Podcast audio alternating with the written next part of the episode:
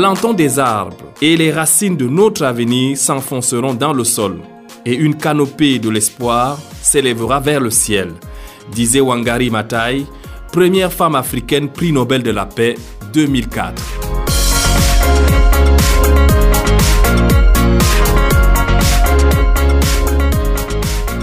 Mesdames et messieurs, bienvenue à votre émission Une heure pour convaincre.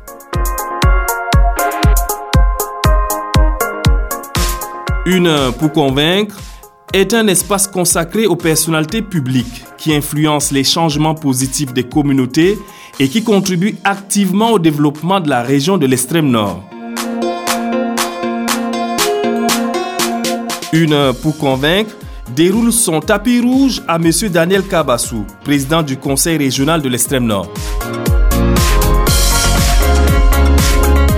Notre invité répondra aux questions liées à l'exécution du premier budget annuel du Conseil régional. Monsieur Daniel Kabassou nourrit l'espoir d'une région qui peut nourrir le Cameroun tout entier. Le président du Conseil régional de l'extrême nord expliquera au micro de Radio Océré les leviers sur lesquels les fils et les filles de cette partie du Cameroun devraient s'apesantir pour un décollage économique et social de la région.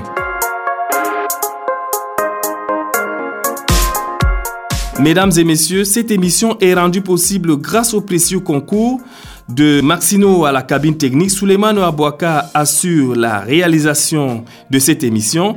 Dijan Modibo à la mise en forme des éléments sonores et Steve Feby appuie l'équipe de production. Installez-vous confortablement pour suivre votre émission Une heure pour convaincre.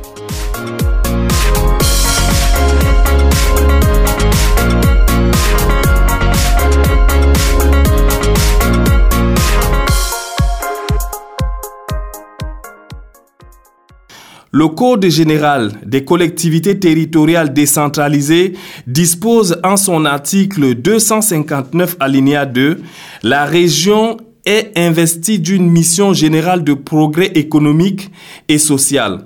À ce titre, elle contribue au développement harmonieux, équilibré, solidaire et durable du territoire. Le Conseil régional se présente comme un cadre de réflexion, de propositions et surtout d'actions concrètes pour booster l'économie locale, valoriser les cultures, garantir la protection de l'environnement et bien d'autres. Mais combien sont-elles ces personnes qui ont déjà entendu parler du Conseil régional? Nous avons promené notre micro dans les rues de Marois, capitale régionale d'extrême nord, pour recueillir leurs avis.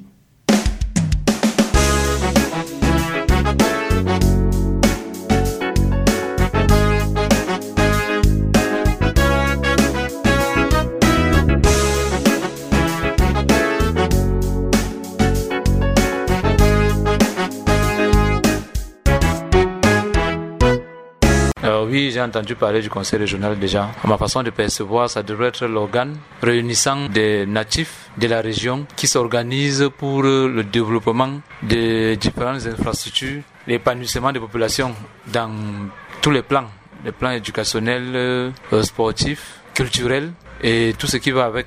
C'est cela en gros.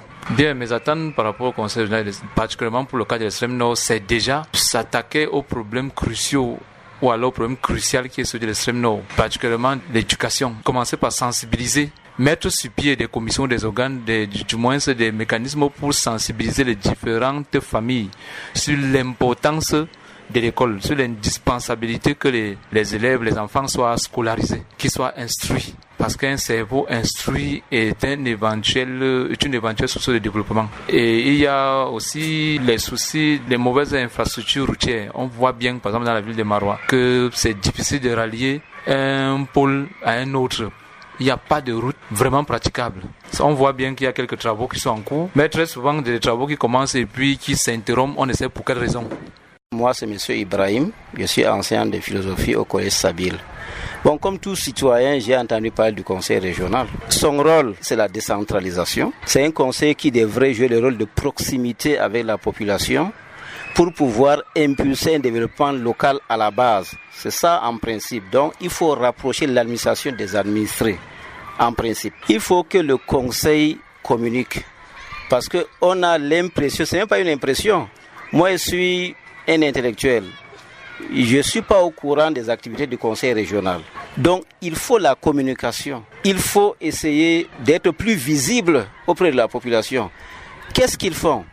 Où est même situé le conseil régional? Moi suis de Marois, enseignant de mon état, intellectuel de mon état, et je ne suis pas sûr de savoir là où se trouve le conseil régional. Il y a plus forte raison.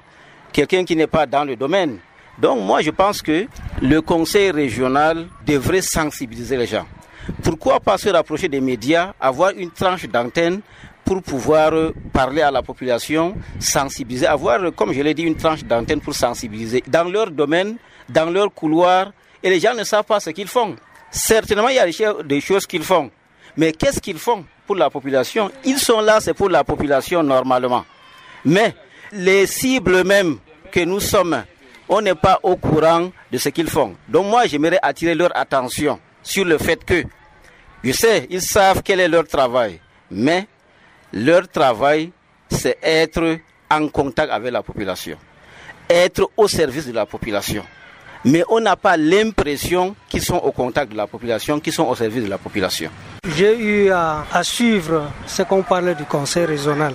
Les conseillers régionaux devraient défendre les intérêts, disons, des communautés. C'est eux qui, devraient manœuvrer pour qu'il y ait développement dans la région. Leur rôle euh, premier, c'est de défendre les intérêts de la région. Les attentes sont nombreuses. Un, d'abord, ils devaient contribuer aux aménagements des routes les, les, populations souffrent de points d'eau. Surtout nous qui sommes du côté de Baoser et surtout moi particulièrement je suis de Wournde, nous n'avons aucun point d'eau dans notre localité. Donc tout ce que j'attends des conseils régionaux, qu'ils doivent contribuer vraiment à aménager les routes, et mettre le point d'eau dans chaque... Moi, si ça dépendrait de moi, chaque quartier devrait avoir un point d'eau et contribuer également à l'éducation et à l'épanouissement de nos enfants. Nous avons les productions, disons, dans l'économie. Ils devraient aussi appuyer nos producteurs, puisque de nos jours, on a des opportunités, comme l'agriculture, le l'élevage. Les gens aptes à, à, être dans les groupements comme les GIC, les coopératives. Mais jusqu'à présent, je ne vois pas euh, les rôles ou bien l'appui que la communauté ou bien les conseils régionaux apportent à ce groupement-là. Donc, j'attends aussi d'eux qu'ils appuient les groupements, les coopératives. Le conseil régional, je crois que c'est un organe qui est chargé du développement local euh, dans une région. C'est un organe qui a pour objectif ou alors qui a pour but de pouvoir développer une région, c'est-à-dire développer les infrastructures routières, les infrastructures euh, telles que euh, les hôpitaux, les écoles, la lumière, l'eau, bref, les besoins préliminaires, primaires de, la région. Voilà un peu le rôle que devrait jouer euh, le conseil régional. En réalité, mes attentes sont très nombreuses parce que depuis que ce conseil a été mis sur pied, je n'ai pas vu ces réalisations. J'entends seulement à la radio qu'ils ont tenu leur conseil, ils ont voté le budget, mais aucune réalisation sur le terrain. Donc j'attends qu'ils puissent encore davantage mettre l'accent sur le développement, que cela soit pratique, que ce soit visible par la population. Voilà un peu mes attentes. J'ai vraiment beaucoup attendu par le conseil régional, beaucoup, beaucoup même. En ce qui concerne vraiment euh, le rôle du conseil régional, il essaie seulement de voir les différents points qui ne vont pas, bon, il essaie seulement de régulariser ça. Et quand ça donne pour le développement de notre région. Il faut dire en bref. Moi, comme c'est notre région, je souhaiterais que ça devienne plus important que les autres régions de, du Cameroun, quoi. Il faut dire en bref, selon ma conception quoi.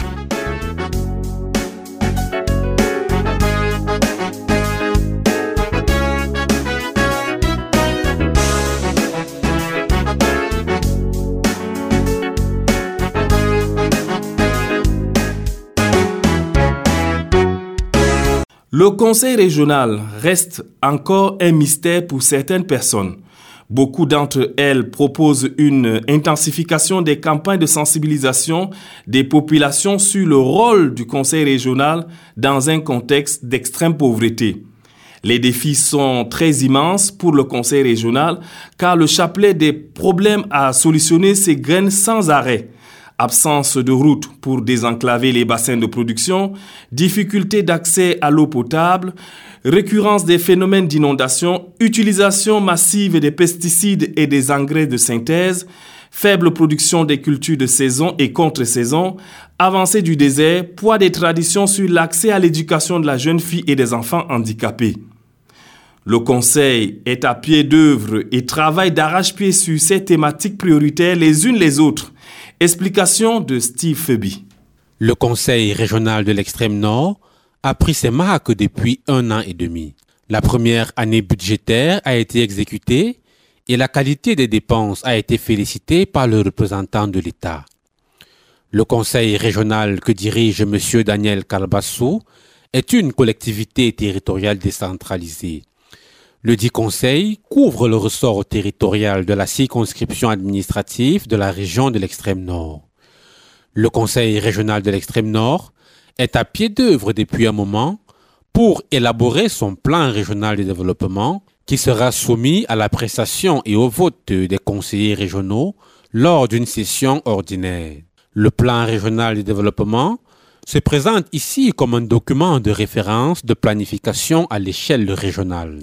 Pour la matérialisation de ce plan, la loi a prévu deux sources de financement des compétences transférées, à savoir le transfert de fiscalité et les dotations de l'État, notamment les dotations des départements ministériels, la dotation générale de décentralisation, qui représente une fraction des recettes de l'État, soit 18% du budget de l'État, destiné au financement de la décentralisation.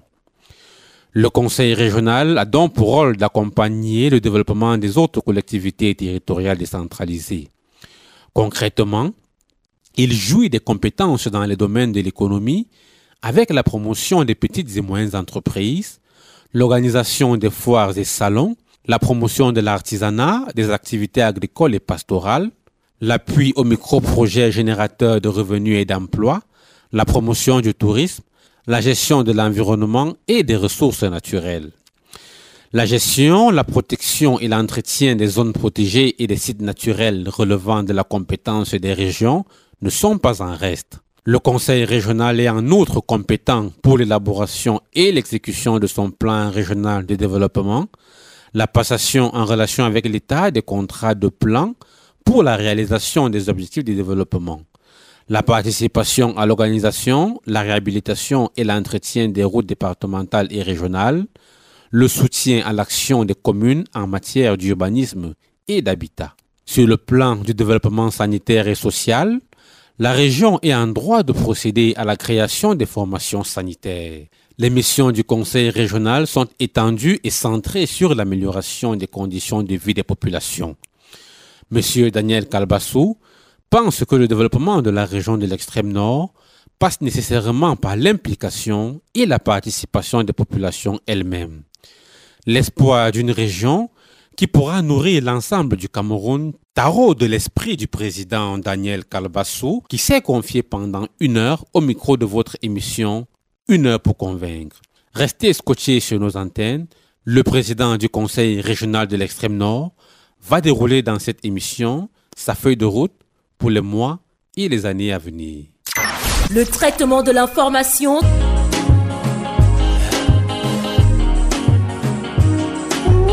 Comprendre la pensée humaine.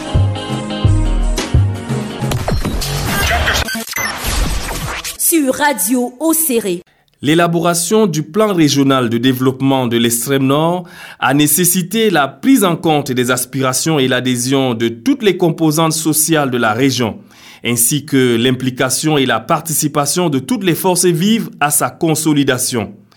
On va noter que le plan régional de développement fournira chaque année des précieuses informations de nature à adosser le budget aux besoins réels des populations. La première année budgétaire du Conseil régional s'est achevée sur une note de satisfaction pour l'utilisation rationnelle et efficiente des 2,2 milliards des fonds mis à leur disposition par le gouvernement de la République du Cameroun. Nous recevons sur nos antennes M. Daniel Kalbassou, président du Conseil régional de l'extrême nord, et nous le remercions d'entrer les jeux pour sa disponibilité à répondre aux questions de Radio Océré.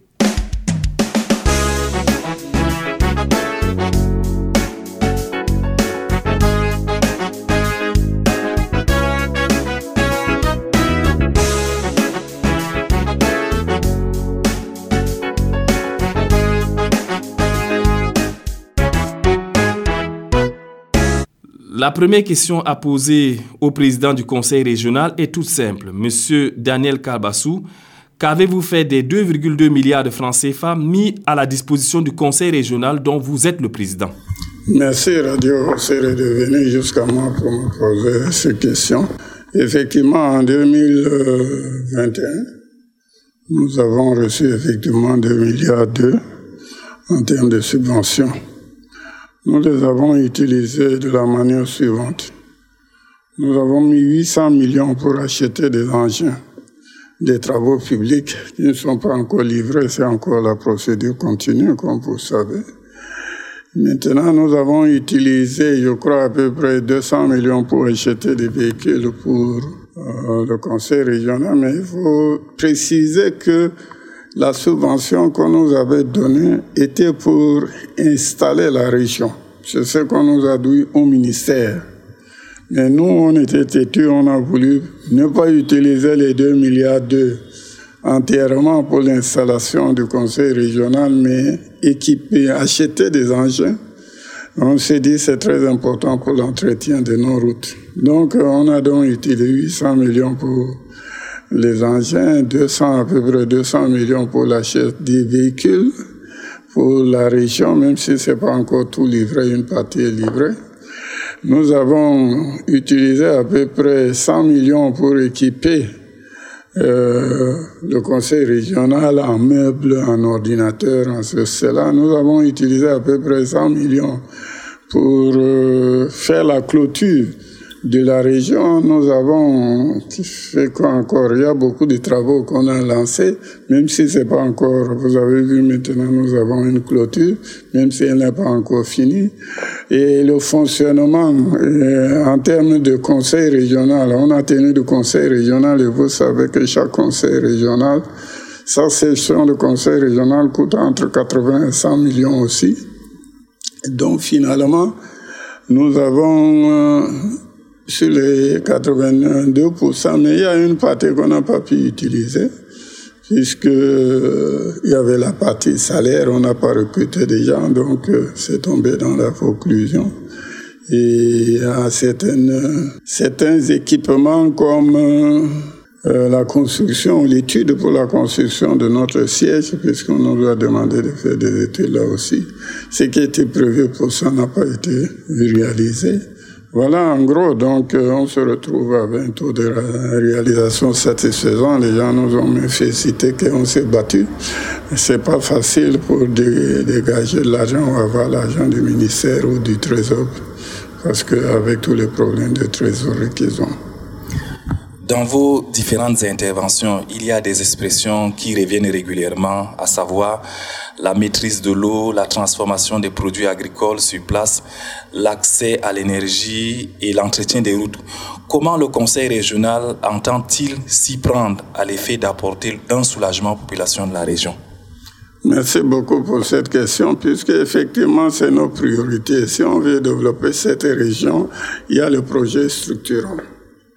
Il y a le projet aussi qui permet de d'augmenter les revenus de la population. Nous sommes considérés comme la région la plus pauvre du pays. Et sur cette base, qu'est-ce qu'on doit faire? La maîtrise de l'eau est une priorité. Parce qu'avec la maîtrise de l'eau, nous pouvons nourrir les, les hommes, nourrir les bêtes, développer l'irrigation et même protéger l'environnement ou la nature. Et même produire l'énergie. Vous voyez, c'est l'eau, c'est vraiment le projet le plus structurant dans notre région ici. Maintenant, la question qui se pose est celle-ci. En trois mois, il pleut entre 800 et 1000 mm cubes d'eau. Cette eau fait des dégâts et passe, et s'en va. Trois ou quatre mois après, on a des difficultés. La question est de retenir une partie de cette eau pour non seulement nourrir les bêtes, les hommes et développer l'irrigation, mais aussi produire l'énergie.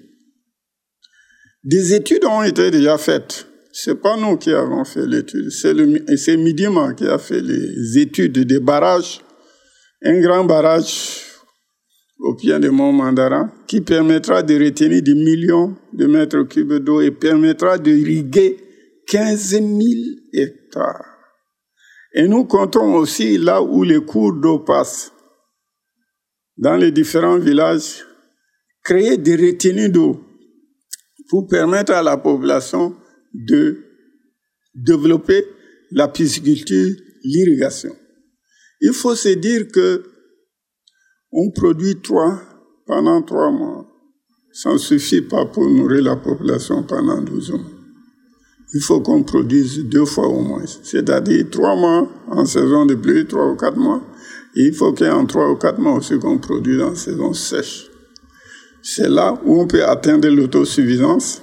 On peut, comme j'ai dit, euh, parce que nous produisons, si on produit moins de 700 000 tonnes de mille, on a la famine.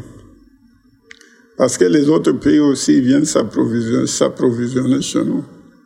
Donc, et sur une superficie de 32 000 hectares, les études qui ont été menées montrent que 19 000 hectares cultivables et nous ne cultivons que la moitié. Et d'une façon traditionnelle. Même si on maintient la superficie qui est cultivée actuellement et qu'on double le rendement, ça va changer beaucoup de choses. On va produire deux fois plus. C'est pour ça que et transformer ces produits sur place pour donner de l'emploi.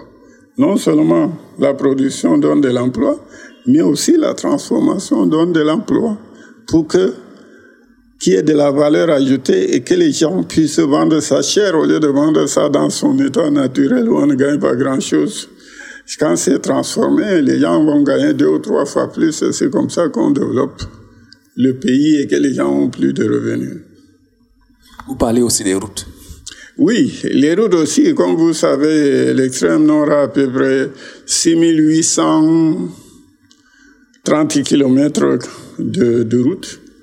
Et d'après l'étude qu'on a faite, il y a 800 km de routes nationales qui dépendront du ministère. Il y a 2000 km de routes qui, dépendront de la région et 4000 km qui dépendront des communes. Maintenant, notre grand problème, c'est entretenir ces routes, désenclaver les zones de production et de peuplement.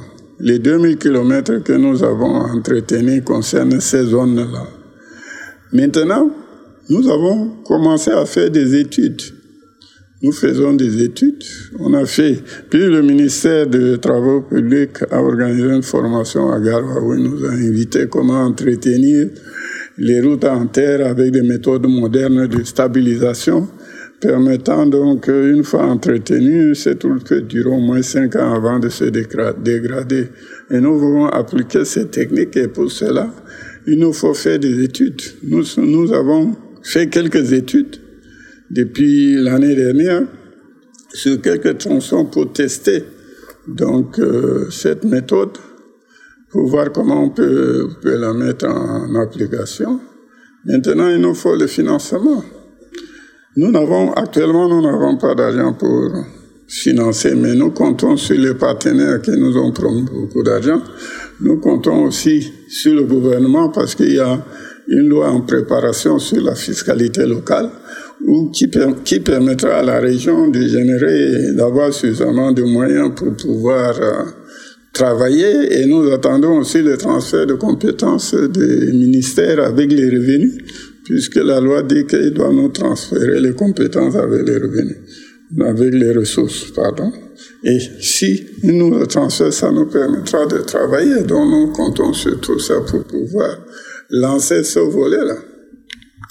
Monsieur le Président, à l'occasion du déroulement de la semaine économique des investisseurs, FANO Business Week, prévue en mi-novembre 2022, qu'attendez-vous des populations de la région de l'extrême nord? Nous attendons beaucoup de choses de la population de l'extrême nord. D'abord, une mobilisation générale pour venir voir ce qui se passe. Et notre objectif est donc de sensibiliser la population pour qu'elle devienne, qu'elle devienne des structures d'entreprise. Parce que, qu'ils deviennent des entrepreneurs plus exactement. Parce que nous travaillons comme si ce n'est pas notre affaire. Or, le développement, c'est notre affaire. On a vu des forages ou des puits, forages d'eau qui ont été créés par l'État, mais à force, euh, par manque d'entretien, ces forages sont abandonnés. Normalement, l'État nous fournit, nous donne un équipement, l'entretien, c'est notre affaire. On doit s'organiser pour pérenniser l'équipement que l'État nous a donné. Mais c'est cette mentalité-là, changement de mentalité pour que nous devenions responsables et capables de nous prendre en charge. Ne pas toujours attendre qu'on nous donne. maintenant, même donner, il n'y en a pas, même les organismes internationaux, il n'y en a pas. Mais par contre, ils doivent nous apprendre à mieux se prendre en charge, à se développer nous-mêmes. Et c'est ça l'objectif de Fanos Business Week. Sensibiliser la population pour qu'elle se prenne en charge. Nous avons beaucoup de potentialités ici qui ne sont pas mises en valeur. Et nous voulons les mettre en valeur. Qui va les mettre en valeur? C'est la population, c'est pas le conseil. Le conseil cherche seulement à, comme un élément catalyseur pour sensibiliser les gens. Et c'est la population, ceux qui ont des projets, nous allons les aider. Et dans le cadre de Fanon Business il y a des organismes qui vont venir et qui veulent écouter ce que nous avons comme potentialité, ceux qui ont des projets qui peuvent soumettre à ces organismes, permettre aussi la rencontre de, entre les investisseurs et la population locale. Le problème est de trouver des partenariats dans divers domaines que ce soit la transformation de nos produits agricoles, que ce soit la production de l'énergie solaire, que ce soit tous les projets de, je ne sais pas, dans le cadre de l'éducation, de la santé, nous comptons aussi sur les communes pour venir défendre leurs projets, présenter leurs projets et dire ce qu'ils vont faire, ainsi de suite, pour que les gens soient sensibilisés et que nous allons aussi, en plus de présenter nos potentialités, nous allons aussi présenter le projet de reconstruction que le président de la République a mis en place, 2004, 2810 milliards de francs CFA et je vous informe que la semaine dernière, le ministre, le ministère de l'économie a signé une convention de 265 milliards dans le cadre de ce programme de de reconstruction de l'extrême nord. Donc c'est le début, ça va démarrer. Et nous aussi, notre projet de notre plan, pardon, de développement, notre plan régional de développement aussi, on va l'approuver bientôt. Une fois ça sera approuvé, on pourra le soumettre aux partenaires comme euh, l'Union européenne, les ambassades, pour qu'ils nous financent ça aussi. Donc, euh, ça bouge. Fano Business Week va se passer à Marois. Comment les populations locales, notamment celles de l'arrière-région, peuvent-elles s'impliquer dans cette grande rencontre du donner et du recevoir? Merci beaucoup. Ça, c'est une excellente question. Nous avons pensé aussi à ça. Actuellement, on a créé des commissions départementales. Chaque les six départements, il y a une commission constituée essentiellement de conseillers régionaux, des maires, et on a tenu des réunions à, à Marois, présidé par le, le préfet du Diamaré. Donc, ils viennent, ils assistent aux réunions, on leur donne tous les éléments pour qu'ils aillent sensibiliser la, la population dans l'arrière-pays pour qu'ils se mobilisent. Et ils vont, les maires doivent les aider aussi pour qu'ils viennent au conseil régional. Donc, euh, nous avons prévu tout ça. Président Daniel Kalbassou, vous êtes allé à la rencontre des Camerounais originaires de l'extrême nord et des opérateurs économiques à Yaoundé et à Douala. Quel était l'objectif poursuivi à travers ces réunions? Oui, comme vous savez, c'est nos élites qui sont à Yaoundé, à Douala, même à l'extérieur, qui ont plus de moyens que nous ici. Notre objectif, c'est qu'ils viennent nous aider et qu'ils investissent aussi. Je ne leur demande pas de nous donner des cadeaux, mais par contre, ils peuvent gagner de l'argent en développant la production dans leur village, en transformant nos produits, en créant des sociétés. C'est ça le but de, de la rencontre de Yaoundé et de Douala, avec plus, il y avait plus de 200 ou 300 ressortissants, pas seulement de l'extrême nord, des autres euh, régions aussi. On invite tous investisseurs qui veulent gagner de l'argent et leur montrer notre potentialité. Nous avons rencontré aussi au niveau de Yaoundé les ambassades, au moins 15 ambassades que j'ai rencontrées, plus euh, ambassadeurs que j'ai rencontrés, plus euh, les organisations internationales pour les sensibiliser sur notre plan régional de développement, les actions que nous voulons mettre. Et la même chose aussi à, à Douala, où j'ai rencontré le président du GICAM, le président de la Chambre de commerce le président CAM, de l'ECAM, des brasseries, toutes ces structures-là, de MTN, Orange, pour leur expliquer que voilà, nous, lançons un tel événement dont l'objectif est de relancer l'économie de cette région et expliquer les potentialités et trouver les moyens d'investir parce que les brasseries ont besoin de mille pour produire la bière. Donc il fallait qu'on dise que nous, on doubler notre production de mille dans les deux ou trois prochaines années et on a besoin des clients. Donc c'est très important. À l'occasion de la rencontre de Douala, vous avez dit, je cite, l'extrême nord peut nourrir tout le Cameroun en produits vivriers. Monsieur le Président Daniel Kalbassou, quels sont les grands leviers auxquels il va falloir faire appel pour atteindre un tel objectif? Merci beaucoup. Comme vous, vous savez, les leviers, c'est d'abord maîtrise de l'eau. Si nous maîtrisons l'eau et que nous arrivons à produire deux ou trois fois par an, actuellement, vous savez, malgré notre état de pauvreté, l'extrême nord produit 62% du riz produit au Cameroun. Nous produisons 80% des oignons produits au Cameroun, 35% d'arachide produit au Cameroun. Nous avons produisons 70% de sésame produit au Cameroun. Nous avons combien? Plus d'un million de têtes de bovins, 5 millions de, de petits ruminants, plus de 200, 300 000 porcs. Donc, ça, c'est une production traditionnelle. Mais si nous, modernisons toutes ces productions-là, nous pouvons nourrir tout le Cameroun. Et l'agriculture industrielle ne peut pas se faire dans la forêt parce que pour euh, labourer ou nettoyer un hectare de forêt, il faut au moins 500 à 600 000 francs. Or, chez nous, ici, pour nettoyer un hectare, c'est moins de 100 000. Donc, c'est dans les zones sahéliennes, même quand on se promène partout. On nous a montré dernièrement l'Ukraine, c'est la zone sahélienne où c'est c'est vaste. Vous allez aux États-Unis, c'est dans les zones sahéliennes qu'on fait beaucoup de production de céréales et sur des kilomètres parce que c'est plus rentable de produire dans les zones sahéliennes il n'y a pas beaucoup de travaux à faire et nous, nous sommes dans la zone sahélienne. Nous sommes capables, en, en maîtrisant la technique, en modernisant, en l'agriculture et en maîtrisant l'eau, nous pouvons produire suffisamment pour nourrir tout le Cameroun. Vous parlez beaucoup d'eau. Il faut aussi la ressource de la terre. Et de plus en plus, il y a les expropriations. Est-ce que les populations des villages sont confiantes? Expropriation, je ne sais pas, mais le problème est que on ne peut pas continuer à faire l'élevage, à produire comme dans le passé. Parce que quand j'étais petit, avec un million et demi, un million six cent mille habitants dans toute la région. Aujourd'hui, on est à 5 millions. La population a été multipliée par plus de 3. On ne peut pas continuer à élever les animaux à produire comme nous le faisons dans le temps. Il n'y a plus d'espace. La population a augmenté.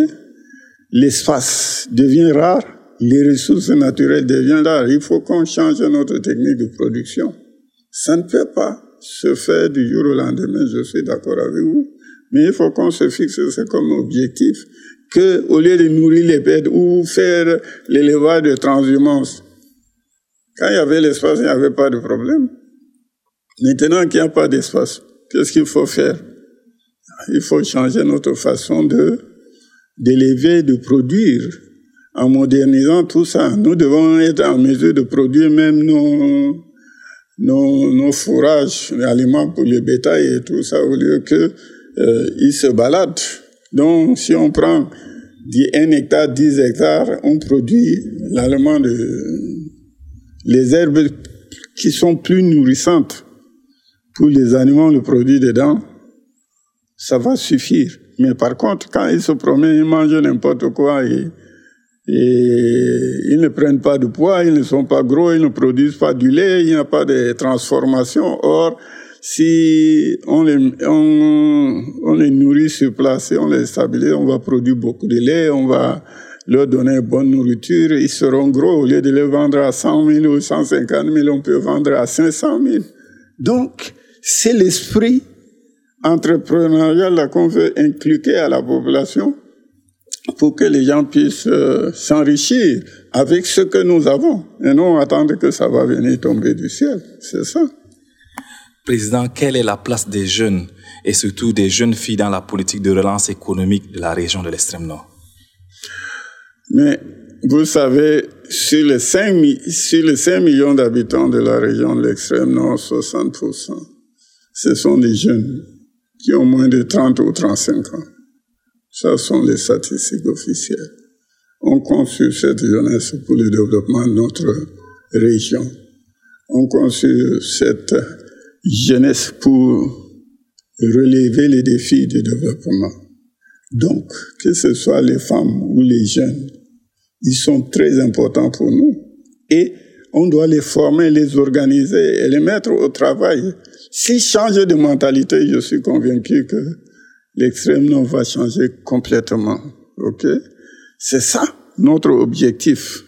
Et dans les projets et les plans qu'on a discutés même avec des partenaires, il y a un projet qu'on a dénommé autonomisation de la femme et des jeunes.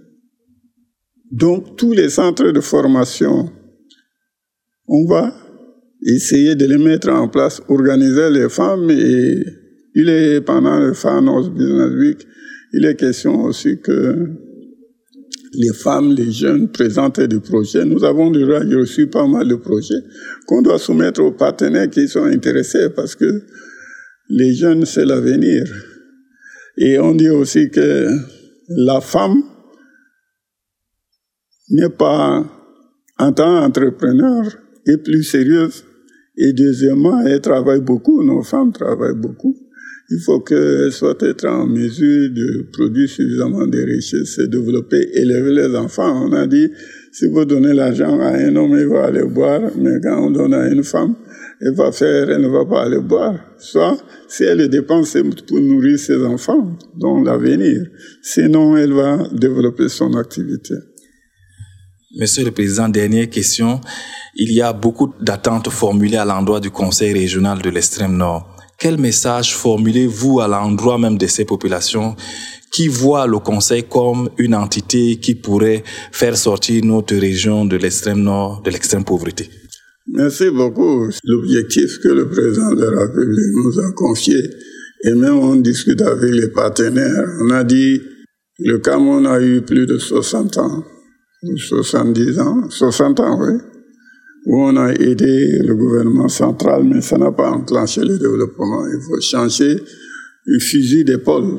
C'est pour ça que le président de la République a décidé de créer les régions. Et ces régions pour le développement économique et social. Ça va faire une sorte d'émulation entre les régions. Et chaque région doit se battre pour développer euh, sa région. Le développement doit venir de la base et non du sommet, parce que quand ça vient du sommet, les gens ne sont pas concernés.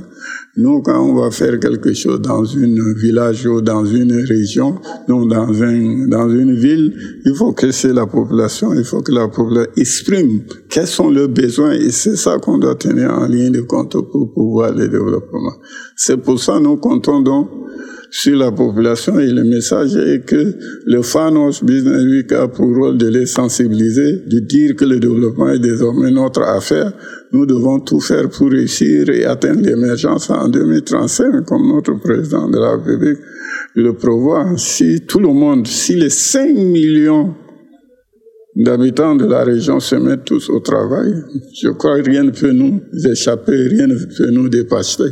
Et c'est ça l'objectif que nous voulons inculquer à la population et nous voulons que la population le comprenne et nous suive pour qu'on puisse ensemble atteindre notre objectif de développement. Monsieur Daniel Kalbassou, Radio Serre vous remercie pour votre disponibilité. Merci Radio Serre de venir jusqu'à moi pour ces questions pertinentes et nous avons besoin de votre collaboration pour atteindre la population et pour sensibiliser la population et pour qu'ils prennent en charge le développement de notre région. Radio Océré, au cœur de l'information. Les populations de l'extrême nord fondent de grands espoirs sur le Conseil régional pour l'amélioration de leurs conditions de vie. Et pour développer une localité, une région, un village, la population devra aussi jouer sa propre partition en étant actrice de son propre développement. Car il n'y a pas de développement sans participation forte, agissante, laborieuse, travailleuse des bénéficiaires. Mesdames et messieurs, votre émission Une heure pour convaincre s'achève.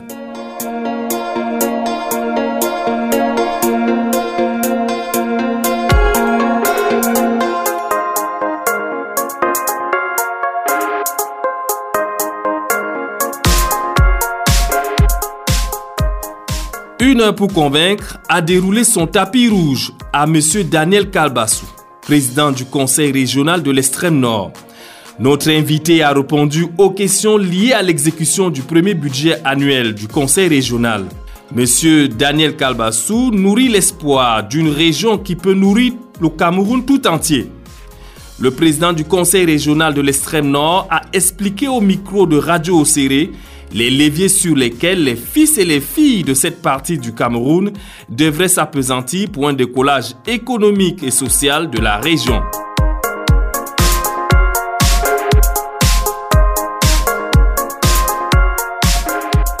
Mesdames et messieurs, cette émission a bénéficié du prestigieux concours de Maxino à la cabine technique. Souleymane Ouabouaka assurait la réalisation.